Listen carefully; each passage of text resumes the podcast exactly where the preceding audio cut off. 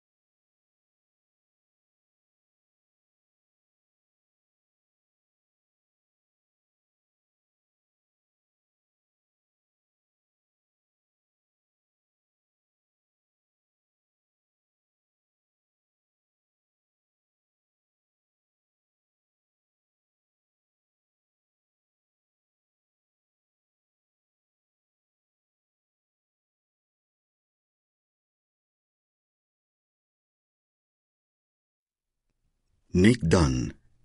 Cuatro días ausente. Rand y yo estábamos sentados a las cinco de la mañana en la vacía sede de Encontremos a Amy Dunn, bebiendo café mientras esperábamos a que la policía hablara con Lonnie. Amy nos contemplaba desde su póster encaramada en la pared. Su foto parecía intranquila. Sencillamente no comprendo por qué, si estaba asustada, no te dijo nada dijo Rand. ¿Por qué no te lo iba a contar? Según nuestro amigo Lonnie, Amy había ido al centro comercial para comprar una pistola justamente el día de San Valentín. Se había mostrado un poco avergonzada, un poco nerviosa. Quizá me esté portando como una tonta, pero de verdad creo que necesito un arma. Sobre todo, en cualquier caso, parecía asustada. Le contó a Lonnie que había alguien que la tenía muy inquieta. No dio más detalles. Pero cuando Lonnie le preguntó qué tipo de pistola deseaba, Amy dijo, Una que detenga en seco. Lonnie le pidió que regresara en un par de días y eso hizo. Él no había sido capaz de encontrar ninguna. En realidad no es lo mío, hombre. Pero ahora desearía haberlo hecho. La recordaba bien. Con el paso de los meses, se había preguntado ocasionalmente cómo estaría aquella rubia amable, de rostro temeroso, que había intentado comprar una pistola el día de San Valentín. ¿De quién tendría miedo? preguntó Rand. Háblame otra vez de Desi, Rand, dije. ¿Alguna vez lo conociste en persona? Vino a casa un par de veces. Rand frunció el ceño, recordando. Era un muchacho de aspecto agradable, muy solícito con Amy, la trataba como a una princesa, pero simplemente nunca me cayó bien. Incluso cuando las cosas iban bien entre ellos, amor adolescente, el primer amor de Amy. Incluso entonces me caía mal. Era muy grosero conmigo, de manera inexplicable. Muy posesivo con Amy. Continuamente la llevaba agarrada del brazo. Me parecía extraño, muy extraño, que no intentara ser agradable con nosotros. La mayoría de los jóvenes quieren darles una buena imagen a los padres. Yo quería. Y lo hiciste, sonrió Rand.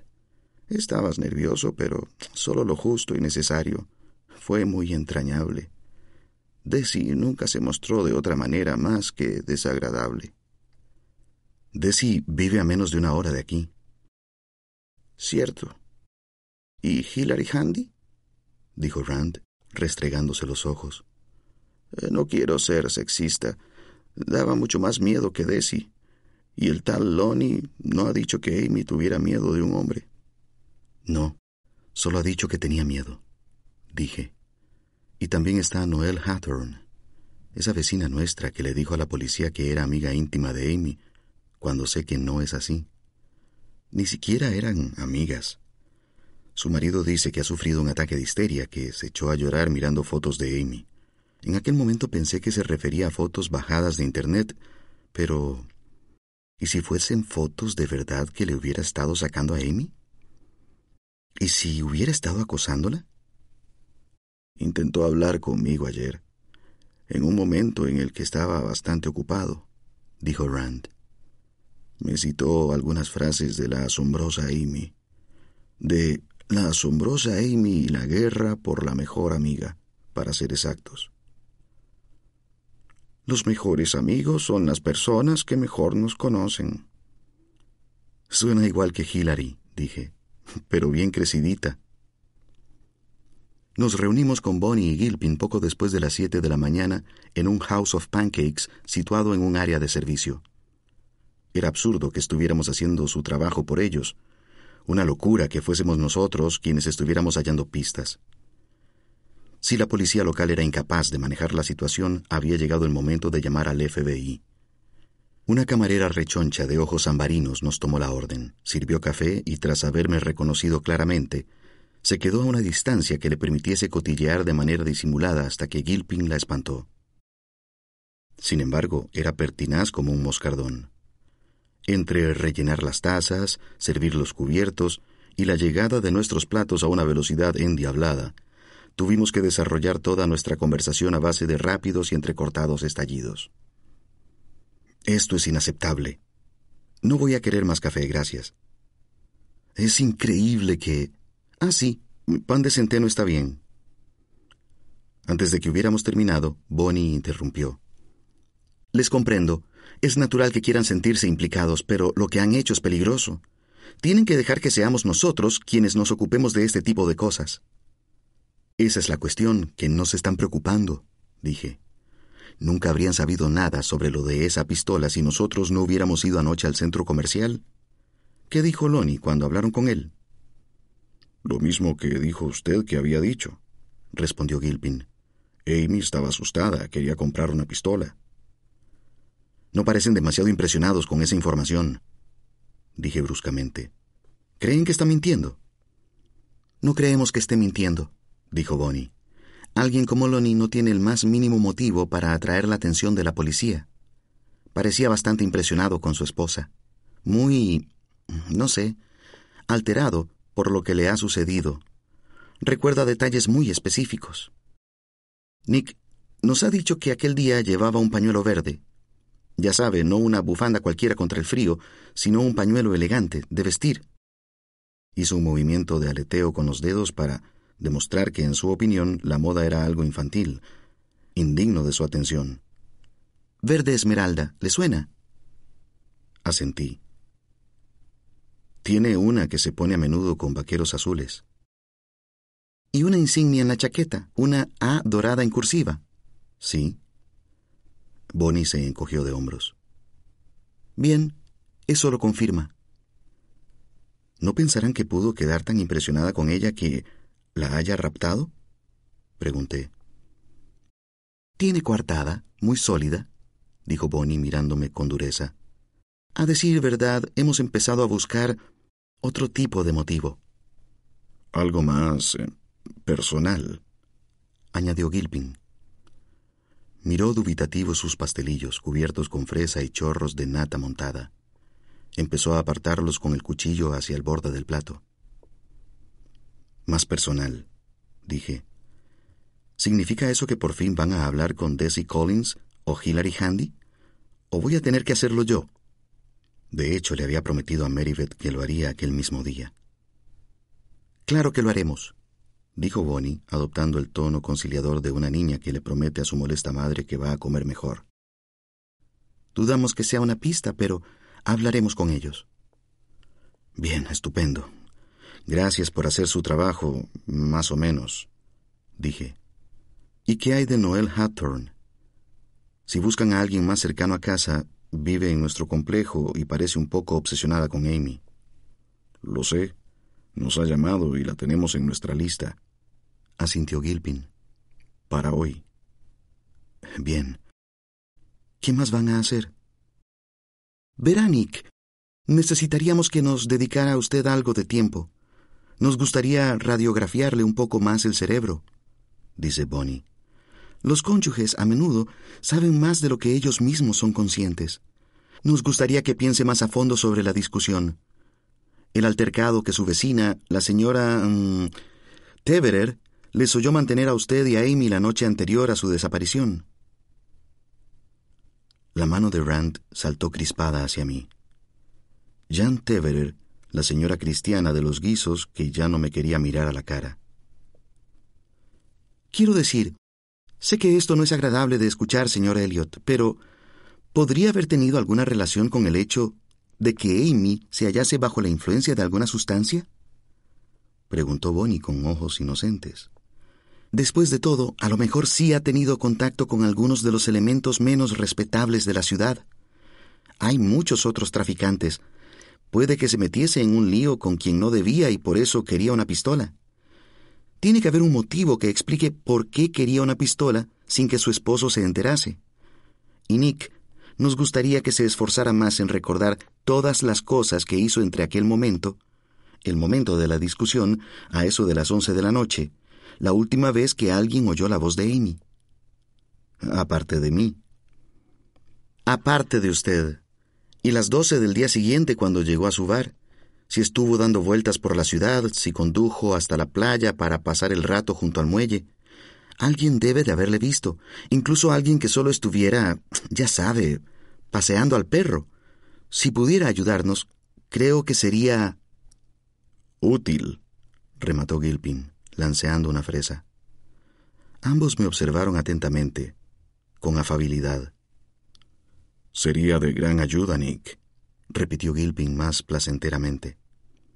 Era la primera vez que mencionaban la discusión, la primera muestra que daban de conocer su existencia, y habían escogido revelármelo delante de Rand, y habían escogido hacer como si no fuese un ya te tenemos. Claro, dije. ¿Le importaría contarnos cuál fue el motivo? preguntó Bonnie. ¿De qué discutieron? ¿De qué les ha contado la señora Teverer que discutimos? Odiaría tener que conformarme con su palabra teniéndole a usted aquí delante, dijo Bonnie, echándole un poco de leche a su café.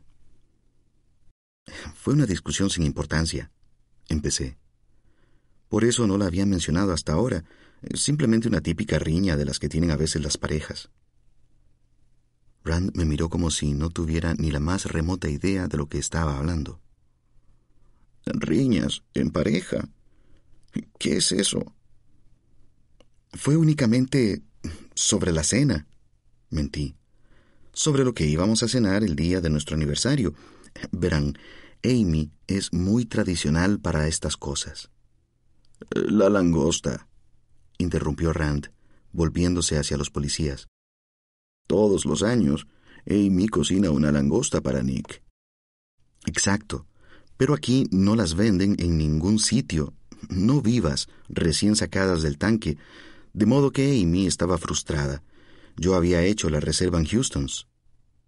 Pensaba que habías dicho que no llegaste a hacerla, dijo Rand, frunciendo el ceño. Eh, bueno, sí, perdón, me estoy enredando. Eh, simplemente se me había ocurrido reservar en Houston's, pero debería haberme limitado a comprar una langosta por correo. Los policías, ambos a la vez, alzaron una ceja. ¡Qué extravagancia! No sale tan caro. En cualquier caso, los dos nos pusimos muy testarudos y fue una de esas discusiones que crecen más de lo debido. Le di un mordisco a mis pastelillos. Sentí el calor que se alzaba por debajo del cuello de mi camisa. Al cabo de una hora ya nos estábamos riendo de ello. Ajá. Fue todo lo que dijo Bonnie. ¿Y cómo va con lo de la casa del tesoro? preguntó Gilpin. Me levanté y dejé algo de dinero sobre la mesa dispuesto a marcharme. No era yo quien debía jugar a la defensiva en aquella situación. Aún no he llegado a ninguna parte, es difícil ponerse a pensar con todo lo que está pasando. De acuerdo, dijo Gilpin. Es menos probable que la casa del tesoro sea relevante, ahora que sabemos que se sentía amenazada desde hace meses. Pero en cualquier caso, téngame al tanto, ¿de acuerdo? Salimos todos al calor, arrastrando los pies, mientras Rand y yo nos subíamos al coche.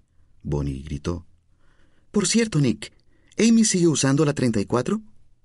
La miré arrugando el entrecejo. Una talla 34, repitió ella.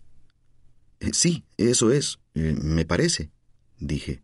Eh, sí, la 34. Bonnie puso una expresión que venía a decir mmm, y entró en su coche. ¿A qué crees que venía eso? preguntó Rand. Con esos dos, quién sabe. Guardamos silencio durante la mayor parte del trayecto de vuelta al hotel, mientras Rand miraba por la ventana las hileras de restaurantes de comida rápida que íbamos dejando atrás. Yo iba pensando en mi mentira, en mis mentiras. Tuvimos que dar un buen rodeo para encontrar estacionamiento cerca del Days Inn. Al parecer, la Asociación de Gestores de Nóminas tenía un gran poder de convocatoria. ¿Sabes? neoyorquino de toda la vida y me resulta curioso comprobar lo provinciano que soy en realidad, dijo Rand, con los dedos sobre la manija de la puerta. Cuando Amy habló de mudarse aquí, junto al viejo Mississippi, contigo, imaginé verdor, tierras de cultivo, manzanos y esos enormes y viejos graneros rojos. Debo confesar que me parece todo muy feo se rió. No consigo imaginar una sola cosa bella en toda esta ciudad, salvo mi hija. Rand salió del coche y se dirigió rápidamente hacia el hotel. No intenté alcanzarlo. Entré en el centro de voluntarios un par de minutos después que él y me senté frente a una mesa apartada en la parte trasera de la sala. Necesitaba completar la casa del tesoro antes de que las pistas desaparecieran adivinar hasta dónde me había querido conducir Amy. Haría un turno de un par de horas en el centro y después me encargaría de la tercera pista. Mientras tanto, me puse a marcar. ¿Sí? Dijo una voz impaciente. Un bebé lloraba en segundo término. Pude oír que la mujer se quitaba el pelo de delante de la cara con un resoplido. Hola, eh, hablo con... Eh, ¿Hablo con Hilary Handy? Colgó. Volví a llamar. ¿Diga? Hola, eh, creo que se ha cortado. ¿Quiere hacer el favor de poner este número en su lista de no acepta llamadas? Hillary, no pretendo venderle nada. Le llamo respecto a Amy Dunn. Amy Elliot. Silencio. El bebé volvió a graznar, un maullido que oscilaba peligrosamente entre risa y berrinche. ¿Qué pasa con ella? No sé si lo habrá visto en la tele, pero ha desaparecido desapareció el 5 de julio en circunstancias potencialmente violentas. Oh, lo siento. Soy Nick Dunn, su esposo. He estado llamando a antiguos amigos y conocidos de Amy. Ah, ¿sí? Me preguntaba si habría tenido usted algún contacto con ella recientemente. Hillary respiró sobre el auricular tres profundas inhalaciones. ¿Tiene algo que ver esta llamada con... con toda aquella mierda del instituto? Más lejos, por detrás, la voz mimosa de un niño gritó. ¡Mamá! ¡Te necesito! Un minuto, Jack, gritó ella separándose del auricular. Después volvió a dirigirse a mí con voz airada. Es eso. Es por eso por lo que me llama. Porque aquello sucedió hace veinte condenados años. Más. Lo sé, lo sé. Mire, tenía que preguntárselo. Sería un estúpido si no lo hubiera hecho. Por el amor de Dios, tengo tres hijos. No he vuelto a hablar con Amy desde que íbamos al instituto. Aprendí la lección. Si alguna vez la viese en la calle, saldría corriendo en la dirección opuesta. El bebé aulló. Tengo que colgar. Seré muy breve, Hillary. Hillary colgó y de inmediato mi móvil desechable empezó a vibrar. Lo ignoré. Tenía que buscar un escondite para aquel maldito aparato. Pude sentir una presencia cercana, una presencia femenina, pero no alcé la mirada, con la esperanza de que se marchase. Todavía no es ni mediodía y ya tienes aspecto de haberte pasado todo el día trabajando. Pobrecillo. Shona Kelly. Se había recogido el pelo en una alta coleta de adolescente. Me apuntó con un mohín comprensivo de sus relucientes labios. ¿Estás listo para probar mi pastel de fritos? Entre las manos llevaba una cazuela que sostenía justo por debajo de sus senos. El plástico transparente estaba moteado con gotas de condensación. Pronunció la frase como si fuese la protagonista de un video de glam metal de los ochenta. ¿Quieres probar mi pastel? Acabo de desayunar, pero gracias. Eh, eres muy amable. En vez de marcharse, Shona se sentó. Bajo una corta falda de color turquesa, sus piernas lanzaban reflejos de tan hidratadas como las tenía. Me golpeó con la punta de unas inmaculadas Tretorn. ¿Duermes lo suficiente, cielo? Lo intento. Tienes que dormir, Nick. Agotado no le servirás de nada a nadie. Es posible que me marche en un rato, a ver si puedo dormir un par de horas. Creo que deberías hacerlo. En serio que sí. Experimenté una gratitud intensa y repentina hacia Shona. Era mi condición de hijo de mamá haciéndose notar. Peligro. Corta por lo sano, Nick. Esperé a que se marchase. Tenía que marcharse. La gente estaba empezando a observarnos. Si quieres, puedo llevarte en mi coche a casa ahora mismo, dijo Shana. Puede que una siesta sea precisamente lo que necesitas. Alargó la mano para tocarme la rodilla y me enfureció que no se diese cuenta de que tenía que marcharse. Deja la cazuela, puta grupi sobona, y lárgate. Ahora era la condición de hijo de mi padre la que se hacía notar, igual de peligrosa. ¿Qué tal si le echas una mano a Meribeth? Dije bruscamente, señalando hacia mi suegra que estaba junto a la fotocopiadora sacando incontables copias de la foto de Amy. Ah, de acuerdo, dijo Shona, pero siguió sin moverse, de modo que pasé a ignorarla por completo. Te dejo trabajar entonces. Espero que te guste el pastel. Me di cuenta de que el rechazo le había escocido porque evitó todo contacto visual al marcharse. Simplemente se dio media vuelta y se alejó toda digna. Me sentí mal. Me planteé si debería disculparme, ser amable. No vayas detrás de esa mujer, me ordené a mí mismo. ¿Alguna novedad? dijo Noel Hattern, ocupando el espacio que acababa de dejar libre Shona. Era más joven que ella, pero parecía mayor. Un cuerpo rechoncho con dos montes separados y ariscos por pechos. El ceño fruncido. Por ahora no. Desde luego, pareces llevarlo bastante bien. Giré bruscamente la cabeza hacia ella, inseguro de qué decir. ¿Sabes siquiera quién soy? preguntó. Por supuesto, eres Noel Hathorn. Soy la mejor amiga que tiene aquí Amy. Debía recordárselo a la policía. Con Noel solo había dos opciones. O bien era una mentirosa adicta a la fama, ansiaba el papel de amiga de la mujer desaparecida, o estaba loca. Una acosadora empeñada en hacer buenas migas con Amy, pero cuando Amy le había dado la espalda. ¿Tienes alguna información sobre Amy Noel? pregunté. Por supuesto que sí, Nick. Era mi mejor amiga. Nos miramos mutuamente en silencio un par de segundos. ¿Vas a compartirla? pregunté. La policía sabe dónde encontrarme, si alguna vez se deciden a venir. Una contribución súper útil, Noel.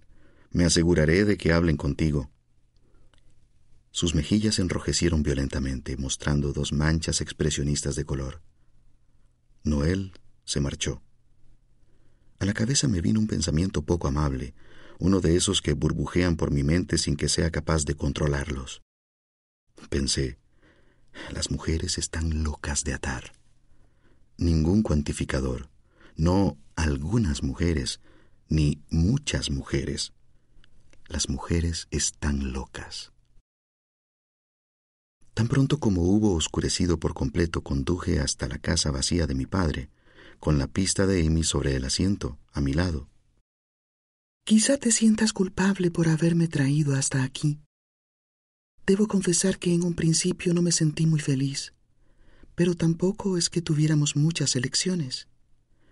Venir a este lugar fue la mejor de las opciones. Hasta esta casita marrón trajimos nuestro amor. Sé un esposo benéfico Comparte conmigo tu ardor. Aquella era más críptica que las anteriores, pero estaba convencido de haberla interpretado correctamente. Amy estaba dándose por vencida con Carthage, perdonándome al fin por habernos reasentado allí. Quizás te sientas culpable por haberme traído hasta aquí, pero fue la mejor de las opciones. La casita marrón era la casa de mi padre, que en realidad es azul. Pero Amy estaba compartiendo otra broma privada. Nuestras bromas privadas eran lo que más me había gustado siempre. Me hacían sentir más ligado a Amy que cualquier número de confesiones, hacer el amor apasionadamente o charlar hasta el amanecer. La historia de la casita marrón estaba relacionada con mi padre, y ella era la única persona a la que se la había contado en mi vida. Tras el divorcio veía tan poco a mi padre que decidí convertirlo en el protagonista de una novela. No era mi padre auténtico, que me habría querido y habría pasado más tiempo conmigo, sino un personaje benevolente y de cierta relevancia llamado Mr. Brown, que siempre estaba ocupado llevando a cabo importantes trabajos para el gobierno y que, muy ocasionalmente, me utilizaba como tapadera para poder moverse con mayor facilidad por la ciudad. A Amy se le inundaron los ojos de lágrimas cuando le conté aquello, lo cual no había sido ni mucho menos mi intención. Para mí era más bien una historia en plan, mira tú qué cosas se les ocurren a los niños. Amy dijo que me amaba tanto como para desquitarme por diez padres de mierda y que ahora nosotros éramos los Dunn, ella y yo, mi familia. Y después me susurró a la oreja. Tengo un encarguito para el que podría ser la persona indicada. En cuanto a lo de ser benéfico, se trataba de otra reconciliación. Después de que mi padre se hubiese perdido del todo en el Alzheimer, Decidimos poner su casa en venta y Amy y yo fuimos juntos un día a llenar cajas con donaciones para la beneficencia. Amy, por supuesto, acometió la tarea con ímpetu, empacar, guardar, tirar, mientras que yo iba filtrando los objetos de mi padre a ritmo glacial. Para mí todo eran posibles pistas. Una taza con manchas de café más marcadas que las del resto. Debía de ser su favorita, ¿Fue un regalo? ¿De quién? ¿O la compraría él mismo? En mi cabeza mi padre era alguien que habría considerado castrador el propio hecho de salir de compras. Sin embargo, la inspección de su armario reveló cinco pares de zapatos, nuevos y brillantes, todavía en sus cajas. Los había comprado él pintando un Bill distinto, más sociable que el que se iba desmadejando lentamente a solas. O quizás acudió al Shubi para reclamar la ayuda de mi madre, uno más en la larga lista de favores a los que ella no daba importancia. Por supuesto, no compartí ninguna de aquellas reflexiones con Amy, así que estoy seguro de que di la impresión de estarme haciendo tonto, como suelo hacer a menudo. Toma, una caja, para la beneficencia dijo Amy tras sorprenderme sentado en el suelo, apoyado contra una pared observando un zapato. Mete esos zapatos en la caja, ¿de acuerdo? Me sentía bochornado. Di una respuesta cortante, ella una réplica hiriente y lo de siempre.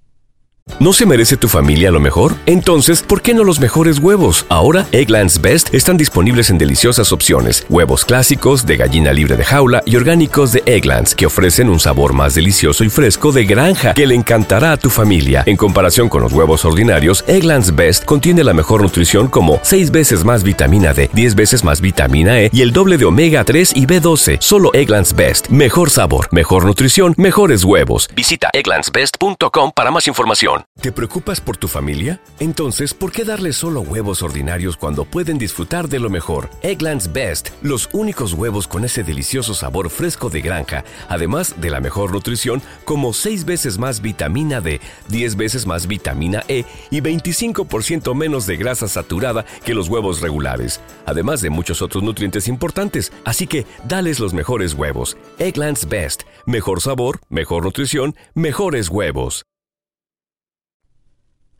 En honor a la verdad, debería decir que Amy me había preguntado en dos ocasiones si me apetecía hablar, si estaba seguro de querer hacer aquello. A veces dejo fuera detalles como ese. Resulta más conveniente para mí. Lo que realmente quería era que me leyese la mente para no tener que rebajarme al femenino arte de la enunciación. En ocasiones era tan dado a jugar al descíframe como Amy es otro detalle que también había dejado fuera hasta ahora. Soy un gran fan de la mentira por omisión. Me estacioné frente a la casa de mi padre poco después de las diez de la noche. Era una casita pequeña y ordenada, ideal para fijar una primera residencia, o la última. Dos dormitorios, dos cuartos de baño, comedor, una cocina anticuada pero decente, un oxidado cartel de se vende en el jardín delantero. Un año sin que nadie hubiese mostrado interés. Me sumergí en la cargada atmósfera de la casa y una bofetada de calor salió a mi encuentro. El económico sistema antirrobos que habíamos instalado tras tres allanamientos comenzó a pitar como una bomba de relojería en cuenta regresiva. Introduje la clave aquella que volvía loca a Amy porque iba en contra de todas las reglas de las claves de seguridad. Era mi cumpleaños. 81577. Clave rechazada. Volví a intentarlo. Clave rechazada. Una gota de sudor me rodó por la espalda. Amy siempre había amenazado con cambiar la clave. Decía que no tenía sentido utilizar una tan fácil de adivinar, pero yo conocía el verdadero motivo. Le molestaba que fuese mi cumpleaños y no nuestro aniversario. Una vez más, había escogido mí antes que nuestro.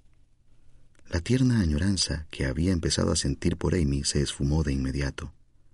Clavé el dedo nuevamente sobre los números, sintiendo un pánico creciente al ver que la alarma seguía pitando, pitando, pitando la cuenta regresiva, hasta que dio paso a la sirena contra intrusos.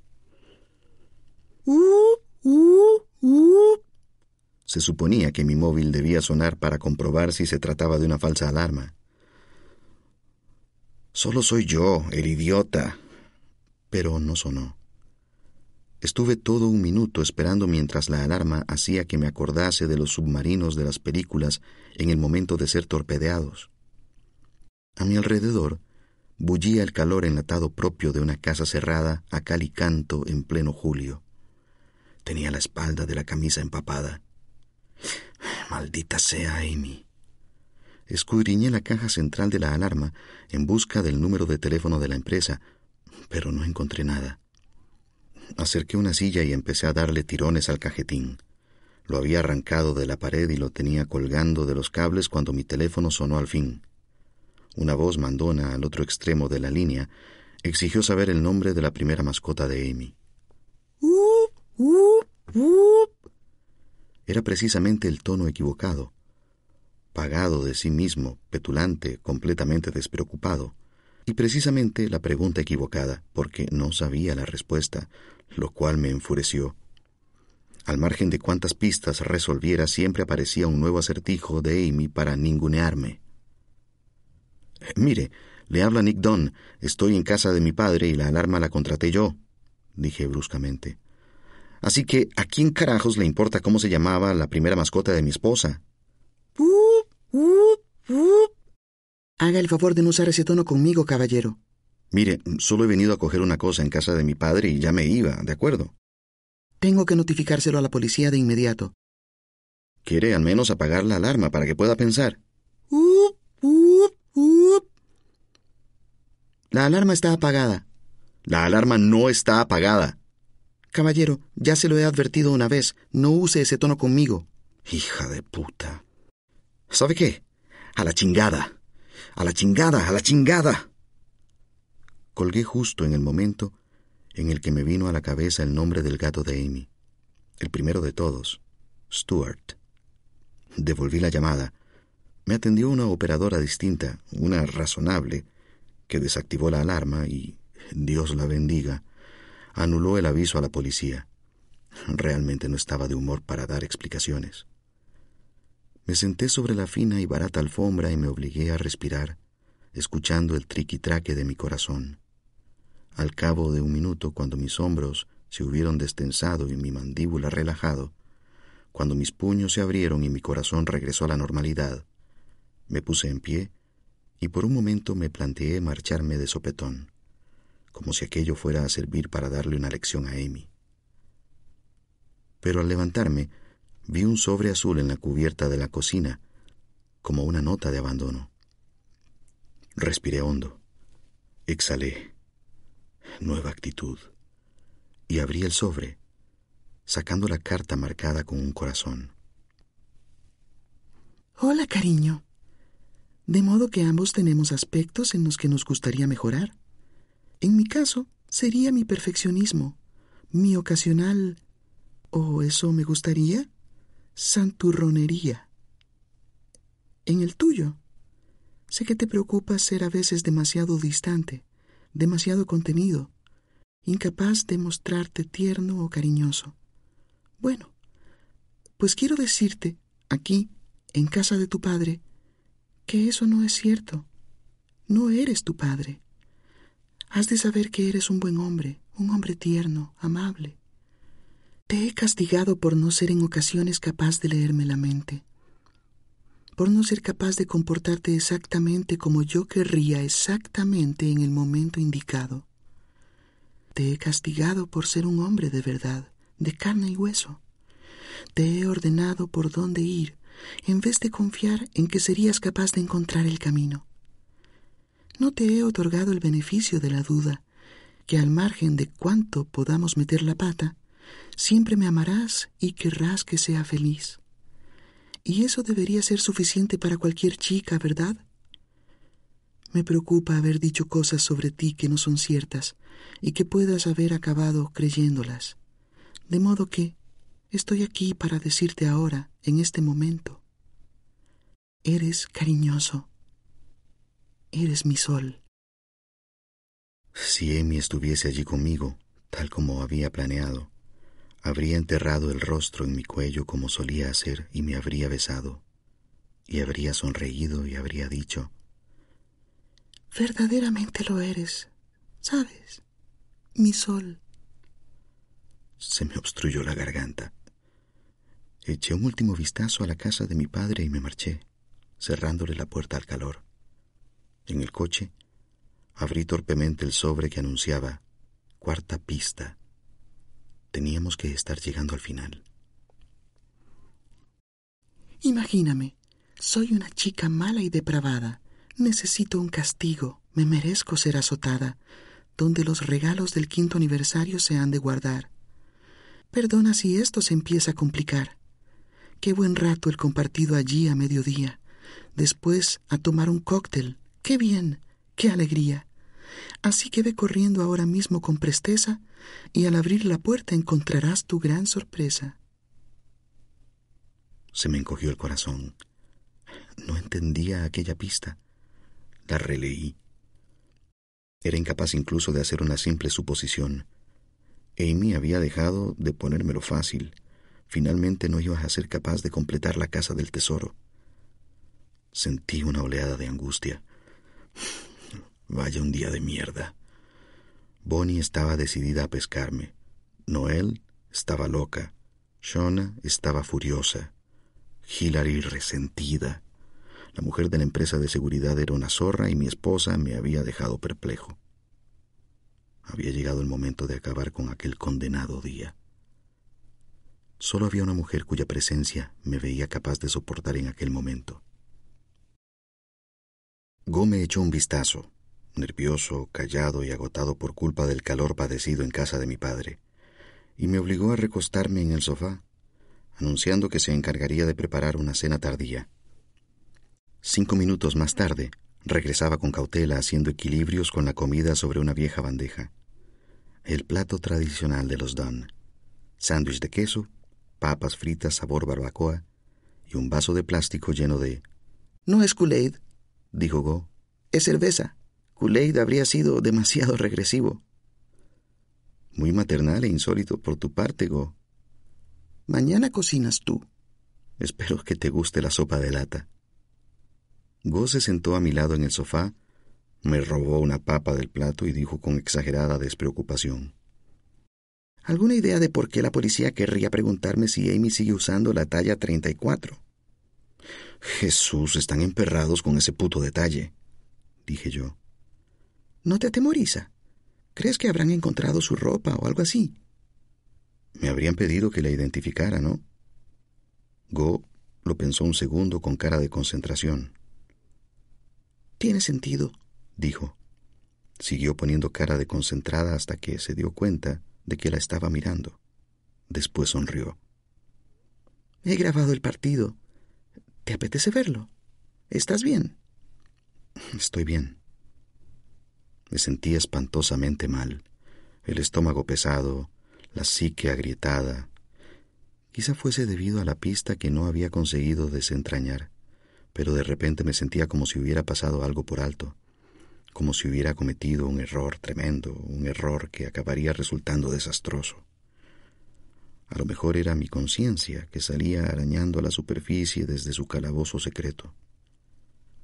Go puso el partido y durante los siguientes diez minutos fue lo único que comentó, y solo entre sorbos de cerveza. A Go no le gustan los sándwiches de queso así que untaba galletas saladas en crema de cacahuate metiéndolas directamente en el bote. Cuando llegó el corte publicitario, pulsó la pausa y dijo,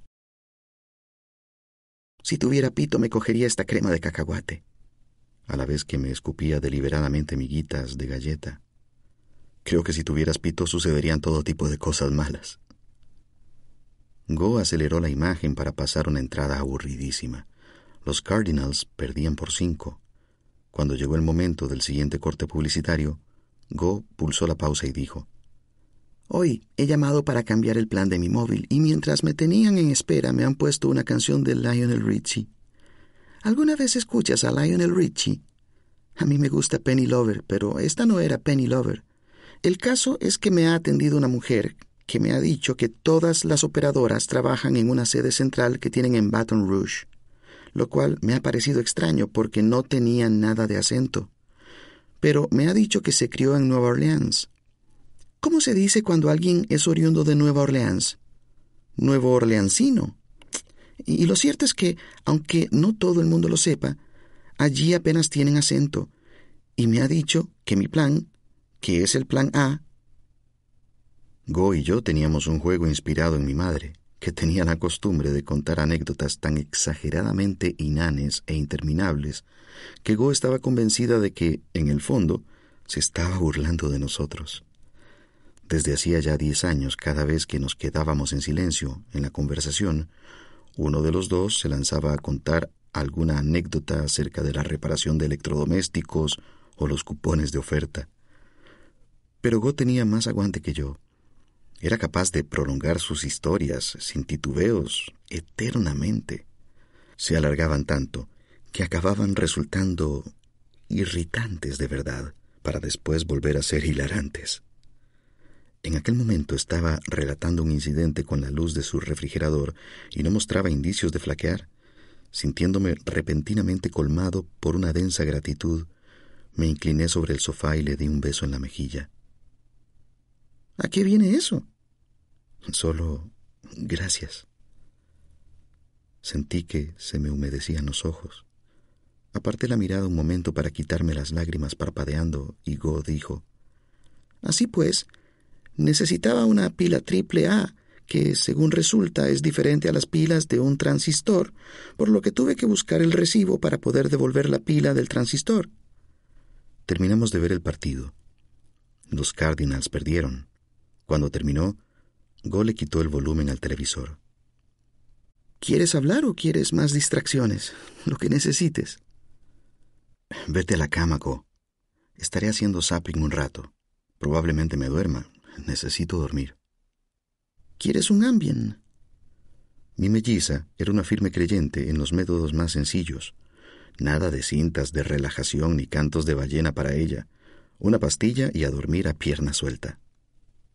No, en caso de que cambies de idea, están en el botiquín. Si alguna vez hubo un momento adecuado para el sueño inducido. Go se cernió sobre mí durante únicamente un par de segundos y después, muy propio de ella, se alejó trotando por el pasillo, evidentemente nada adormilada, y se encerró en su cuarto, sabiendo que lo más amable que podía hacer por mí era dejarme solo. Un montón de gente carece de ese don el de saber cuándo desaparecer de la puta vista. A la gente le encanta hablar y yo nunca he sido muy parlanchín. Mantengo un monólogo interno, pero las palabras a menudo no llegan a mis labios. Puede que piense, hoy está muy guapa. Pero por algún motivo no se me ocurre decirlo en voz alta. Mi madre hablaba, mi hermana hablaba. Yo había sido educado para escuchar. Así pues, poder quedarme sentado en el sofá completamente a solas, sin tener que hablar con nadie, era como un placer decadente.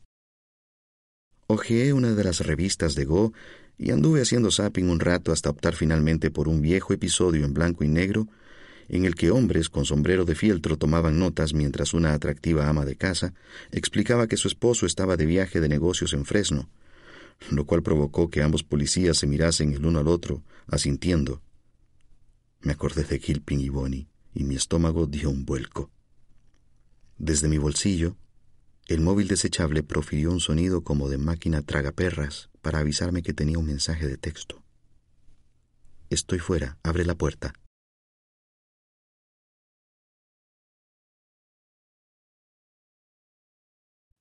Amy Elliott Dunn 28 de abril de 2011 Fragmento de diario Solo hay que seguir adelante. Es lo que dice mamá Mo. Y cuando ella lo dice, con seguridad, énfasis en cada palabra, como si de verdad fuese un plan de vida viable, el cliché deja de ser un montón de palabras para convertirse en algo real. Valioso. Seguiré adelante, exacto. Pienso yo. Es algo que adoro del Medio Oeste. La gente no exagera la importancia de nada, ni siquiera de la muerte. Mamá Mo continuará siguiendo adelante hasta que el cáncer la inhabilite y entonces morirá. De modo que hago de tripas corazón y le pongo al mal tiempo buena cara, y lo digo en el sentido más profundo y literal, propio de mamá Mo. Hago de tripas corazón y cumplo con mis cometidos. Acompaño en coche a Mo a sus citas con el médico y a sus sesiones de quimioterapia. Cambio el agua estancada en el jarrón de las flores en la habitación del padre de Nick y reparto galletas entre el personal de la residencia para que cuide bien de él. Lo estoy haciendo lo mejor posible en una situación realmente nefasta. Y la situación es sobre todo nefasta porque mi marido, que me trajo aquí, que me desarraigó para poder estar más cerca de sus achacosos padres, parece haber perdido todo el interés tanto en mí como en ellos. Nick ha repudiado por completo a su padre. Se niega incluso a pronunciar su nombre. Sé que cada vez que recibimos una llamada de Comfort Hill, Nick está deseando que sea para anunciarnos el fallecimiento de su padre. En cuanto a Mo, a Nick le bastó sentarse junto a su madre durante una única sesión de quimioterapia para definir la experiencia como insoportable. Dijo que odiaba los hospitales, que odiaba a los enfermos, que odiaba el lento transcurrir del tiempo y el goteo de la sonda intravenosa, moroso como el de la melaza. Se declaró simplemente incapaz de hacerlo. Y cuando intenté convencerle de lo contrario, cuando intenté ponerle firmes con un es algo que debes hacer, me dijo que me encargase yo. Y lo hice. Lo he hecho. Mamá Mo, por supuesto, carga voluntariamente con las culpas de Nick. Un día estábamos sentadas, viendo una comedia romántica en mi computadora, pero sobre todo charlando mientras la intravenosa goteaba tan lentamente, cuando, en el preciso instante en el que la intrépida heroína tropezaba con el sofá, Mo se volvió hacia mí y dijo, No seas demasiado dura con Nick por no querer hacer este tipo de cosas. Siempre lo consentí, lo mimé. ¿Cómo no iba a hacerlo? Con esa carita. Por eso ahora le cuesta hacer frente a las dificultades. Pero de verdad que no me importa, Amy. De verdad. Debería importarle, dije yo. Nick no tiene que demostrarme su amor, dijo ella, palmeándome la mano. Sé que me quiere, Admiro el amor incondicional de Mo. En serio. Así que no le cuento lo que he encontrado en la computadora de Nick. La propuesta de un libro de memoria sobre un periodista de Manhattan que regresa a sus raíces en Missouri para cuidar de sus achacosos padres. Nick guarda todo tipo de cosas raras en su computadora, y en ocasiones no consigo resistirme a curiosear un poquito. Me aporta una pista sobre qué tipo de pensamientos ocupan a mi esposo. Su historial me reveló los más recientes. Películas de género negro, la página web de su antigua revista y un estudio sobre la posibilidad de navegar por el Mississippi sin motor, dejándose arrastrar por la corriente, desde aquí hasta el Golfo. Sé con qué fantasea. Con flotar Mississippi abajo, como Huck Finn, y escribir un artículo al respecto. Nick siempre está buscando nuevos puntos de vista. Estaba curioseando todo aquello cuando encontré la propuesta del libro. Dobles vidas. Memorias de finales y principios resonará en particular entre los hombres de la generación X, los primeros eternos adolescentes que justo ahora comienzan a experimentar la presión y el estrés de tener que cuidar de sus ancianos padres. En Dobles Vidas narraré en detalle mi acercamiento paulatino a un padre ofuscado, y en otro tiempo distante. Mi dolorosa metamorfosis, de joven despreocupado a cabeza de familia, alumbrada a la fuerza por la inminente muerte de una madre muy querida. El resentimiento abrigado por mi esposa neoyorquina ante este giro en su hasta entonces acomodada vida. Mi esposa, cabe recalcarse, es Amy Elliott Dunn, la inspiración tras la exitosa serie La asombrosa Amy.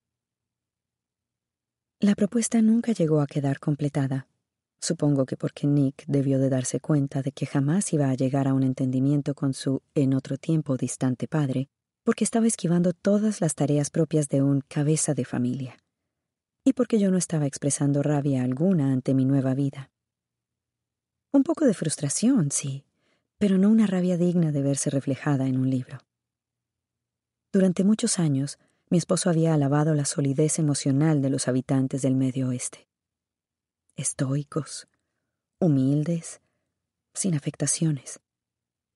Pero ese no es el tipo de individuos que proporcionan buen material para un libro de memorias. Imagina el resumen de la contraportada. La gente se comportó en su gran mayoría con civismo y después murió.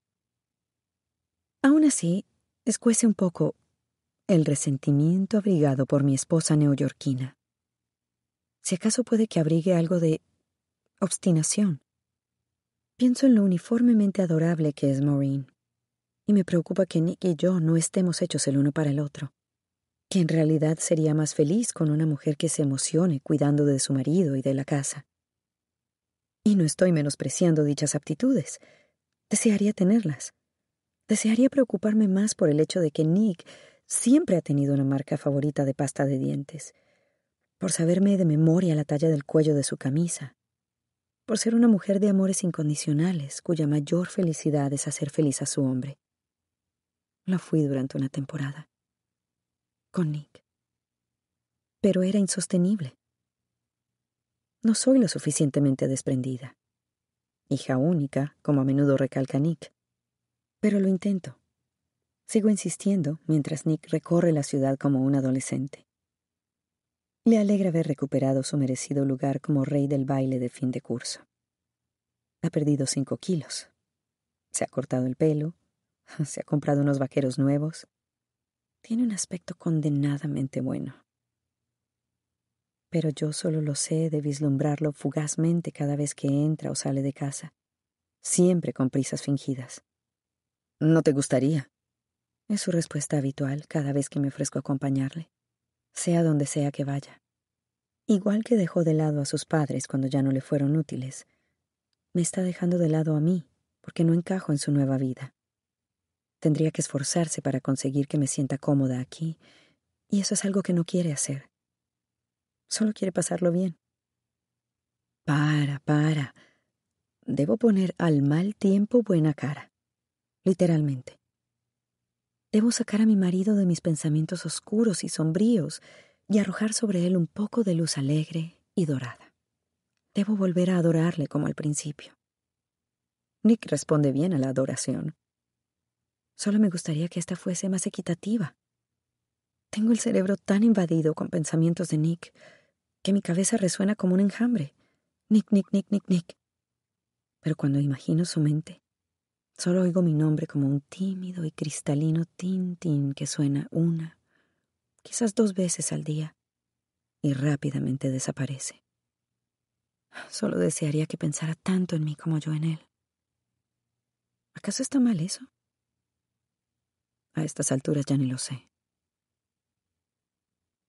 ¿No se merece tu familia lo mejor? Entonces, ¿por qué no los mejores huevos? Ahora, Egglands Best están disponibles en deliciosas opciones. Huevos clásicos, de gallina libre de jaula y orgánicos de Egglands, que ofrecen un sabor más delicioso y fresco de granja que le encantará a tu familia. En comparación con los huevos ordinarios, Egglands Best contiene la mejor nutrición como 6 veces más vitamina D, 10 veces más vitamina E y el doble de omega 3 y B12. Solo Egglands Best. Mejor sabor, mejor nutrición, mejores huevos. Visita egglandsbest.com para más información.